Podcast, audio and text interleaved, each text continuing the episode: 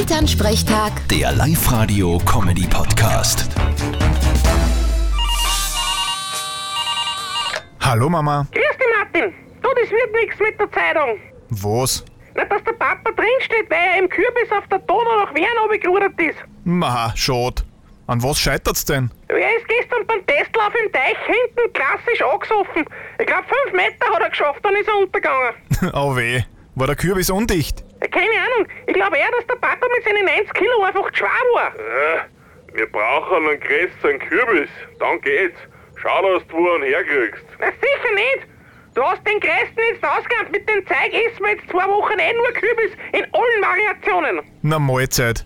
Aber den ausgehöhlten Kürbis könnt ihr euch ja für Halloween aufheben. Einfach zwei Augen und am Mund einschnirzen. Halloween feiern wir nicht. Bei uns heißt es nur immer Weltsporttag. Wirst meinst. Vierte Mama. Bitte, Martin.